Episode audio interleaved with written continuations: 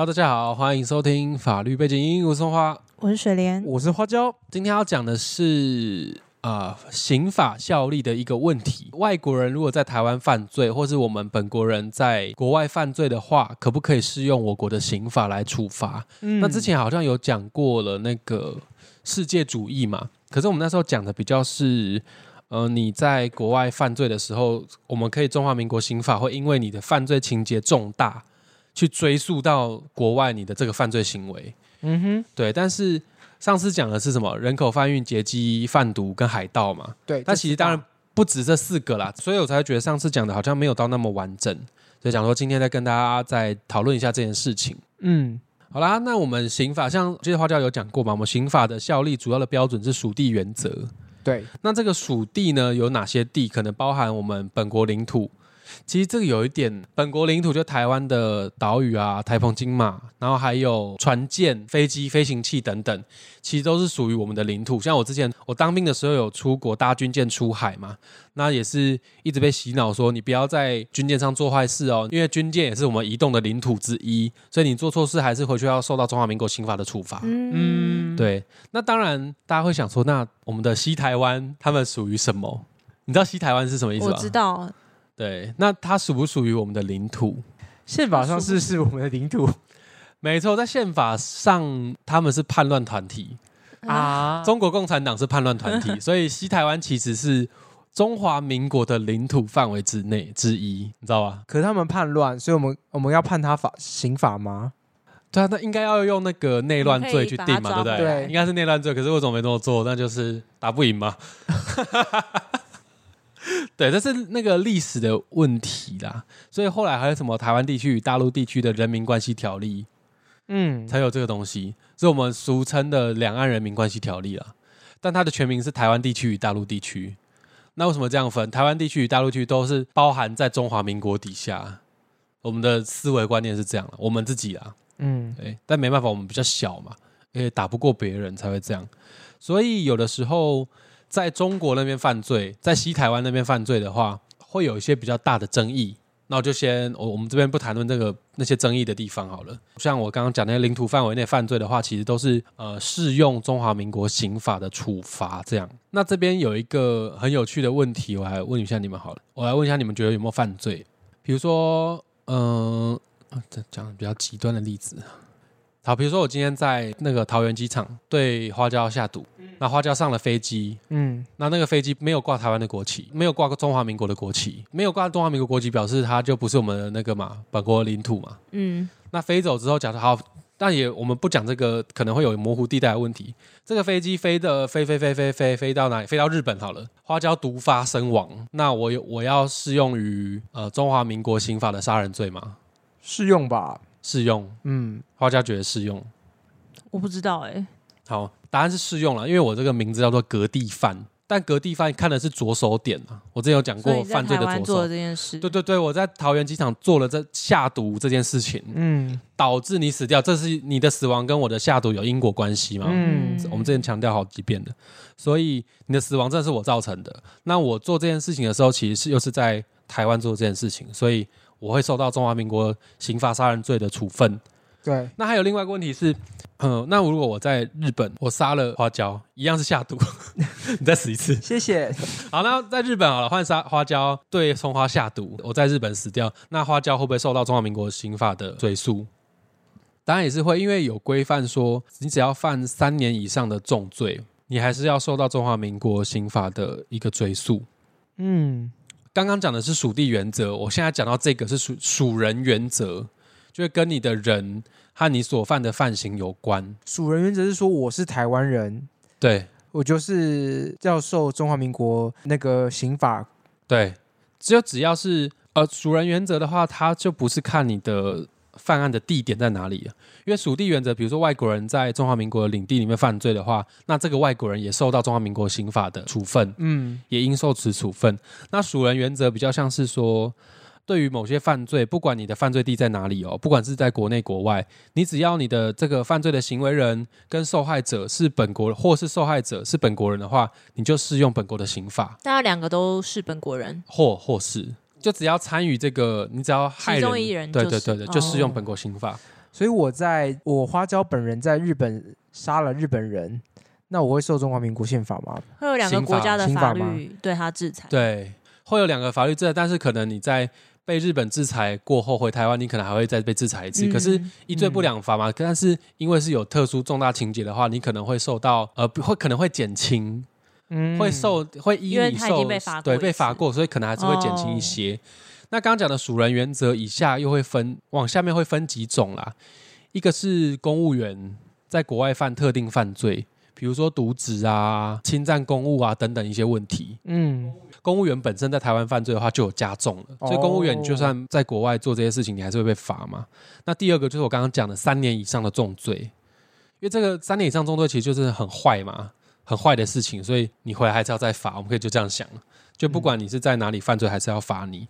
那再来是外国人在外国对我国人民犯罪的时候，一样是三年以上会受到我国的刑法来追诉啦，哦，例如说我去日我去日本玩，就日本人被日本人杀杀死。死，对，在中华民国刑法还是也是也是可以效力可以给予那个日本人，来弥补属地主义的不足。因为以属地主义来讲的话，呃，花椒在日本被日本人杀死的话，其实他只受日本的法律了。他但是花椒死掉这件事情本身没有办法受到中华民国法律的呃追溯和救济，对和嗯保障，所以这个属人原则是来补足这个属地原则的。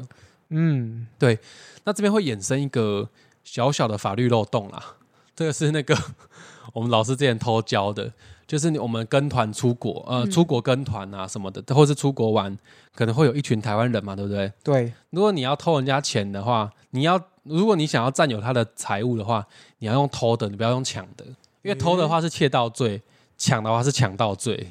嗯，你偷的话，那个偷东西应该不会超过三年呐、所以台湾的刑法，中华民国的刑法不会去处罚你。但如果你强盗罪的话，那个是强盗是重罪，三年以上的话，你回台湾之后要受到中华民国刑法的处罚。所以用偷的话回来就就没事。对，哎呀，不要学不要学。河内 河内应该偷一下的，钱钱都在我这。对啊，是不是？因为你是在那个啊、国外的领土啊。嗯，嗯你国外领土，你犯这种轻罪的话，你没有办法受到中华民国刑法的保障，这是属地主义。而且还要偷本国人的，对，就算你有你偷当地人的话，你就被他们会对。对当地的法律会制裁对对对对，这是那个属地原则加属人原则的一个法律漏洞。哦，我怎么能乱教这些有的可以没的啊？找一些就是比较有钱的长辈一起去。对啊，那你就偷拿爸妈的钱也没关系。旅游嗯，那如果他打你打到重伤，你还告他重伤害重伤，好像也不是这样。这到底是什么节目啊？那怎么会法律学学都在都在讲这些东西？教到他钻漏洞。学以致用，可以吧？这个可以吧？嗯，可以可以，那结合点生活，不要都在讲原理原则，嗯大家会觉得很无聊。我觉得蛮棒的听到最后的人才会有这些收获哦。哦，真的。还好这样几分钟而已，还好十分钟不到。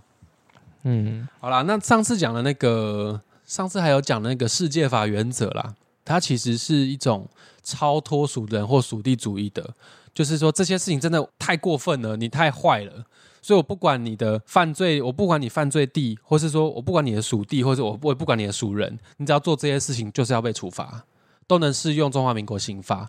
那这以下又分保护原则跟世界法原则。那保护是指说，不管在哪里做这些事情，都侵严重侵害了国家的利益或是人民的权益了。那个侵害权益太大，比如说内乱外患嘛，就是我们刚刚讲西台湾的那个事件，嗯内乱外患或是妨碍公务。因为公务员就是一个很崇高、很伟大的存在，你妨碍公务了，你就是最坏、最大恶极的人嘛。嗯所以妨碍公务是绝对不行的，所以你就会超脱属人跟属地。会太酸吗？应该还好。不会啊，还有伪造货币，哦这也是。所以你不管在台湾，你不管在不管任何国，呃，应该台湾中华民国刑法，你不管在呃制作台湾台币的假钞，对，不管做制造在哪一个国家做对对对对都是犯法的，都是都是会被追诉的，或者还有伪造有价证券，嗯那一样的概一样的概念，还有伪造文书。对，这些都是会严重影响到国家利益或是人民权益。嗯那这是保护原则，但你做这些事情都会受到中华民国刑法的追溯。那还有一个是，呃，有些犯罪是侵犯了国际的价值观，会损害全人类的利益，这叫做世界法原则。例如可能劫机啊，然后之前讲的那个嘛，贩毒啊，贩毒、人口贩运，还有海盗等等的。还有加重诈欺，就诈骗集团啦。嗯，跨国诈骗集跨国的诈骗集团这样子。对对对，因为诈加重诈欺就是诈欺是我原本我们两个在互骗嘛的，嗯不是互骗啦，就是我骗你。那加重我还我还嗯，表示快快不行了，已经在飞到了，对，说什么都好。互骗也可以啦。都可以，都可以。我在看你们有没有认真在听呢、对，加重诈欺就是可能用了一些其他的方法来进行诈欺的行为，大概是这样。我们今天就讲了，就讲这个嘛，其实也讲蛮多的，蛮多的哦。就是就补充我之前，因为我其实之前一直耿耿于怀，嗯因嗯，为上次那个讲不够好。对世界法跟属地主义一直讲的，然后讲的有点混在一起，就没有很完整，所以今天又比较有那个系统性的比较有系统的讲，能够追溯的有分两个，属地跟属人。那属地的话，有我们的领土范围有哪些的定义是大概是这些，嗯那有些刚刚偷偷带了一个例外状况，就是西台湾的例外状况。那属人原则呢，也是要保，就是你犯重罪嘛。那我带了一个那个那个偷窃跟强盗的一个法律漏洞。那当然，大家还是不要做这个坏事啦。嗯，对，还是不要做坏事比较好。那还有一个是再带到世界法原则，就是要超脱前面的属人跟属地嘛。一其实是保护原则跟世界法原则啦，只是这两个有时候会合在一起，叫做世界保护原则。世界保护就世界跟保护这样。但这个我记得我上次有讲说，因为呃这些有些国家是有一个国际公约，类似国际公约的存在。但是你知道，我们我们中华民国或者说台湾在国际并不是被普遍接受的一个独立的国权嘛，嗯权力主体不是一个国家，所以这个世界保护呢，是我们想要去跟进国外的人国际间的这做法，所以我们才定了这个原则存在。但其实用不太到。就是上次我举的例子是在法国，不是有一呃台湾人被杀害事件还是什么的，嗯但是对。检察官要去那个法国那边的时候，却被被当地阻挡住，不让他进嗯。去，就是因为他不想，他并不承认台湾是一个主权独立的国家，嗯。中华民或是说中华民国，嗯。所以当我们自称是中华民国的执法人员过去的时候，并不被法国人看在眼里，嗯，所以那时候很尴尬，是那时候那个检察官又只能再回台湾。啊，对，那那那个案件就变成交由法国那边的去审理了，我们就只能一不断的追踪跟跟进而已。呃，或是说我们真的无能为力，因为这就是我们国际的弱势。那我想问，那个世界法嗯，是我们台湾制定，还是全全球一个国际组织制定的东西啊？哦，就我讲的啊，国际他们有自己的国际的一个标准，是是也是世界保护主义嘛，对不对？嗯但是我们可能没有办法受到真的国际肯认，但是我们一定还是要跟上国际的脚步，所以在我们中华民国刑法里面还是有这个规范。哦，了解但是我们自己国家这样规范，可是国外要不要理你是一回事。了解，但如果我们是国际可认的国家，那他们就要理，就有义务要理你了，嗯对，不然会破坏整个国际秩序嘛。对，对，现在是比较尴尬的点是这样啦，就大家加油，年底要选举了。我们要治国，我不知道，你说之前讲的嘛，对啊，修身齐家，现在要治国。对啊，我对们要开始治国喽。这句话会不会变成我们又 slogan？好啦，那今天我刚刚讲的东西，我也会再放到我们 IG，会用那个、呃 iPad 啊画一画，变成一个比较好懂的图。那大家看一看，有什么回馈心的，也可以跟我们分享。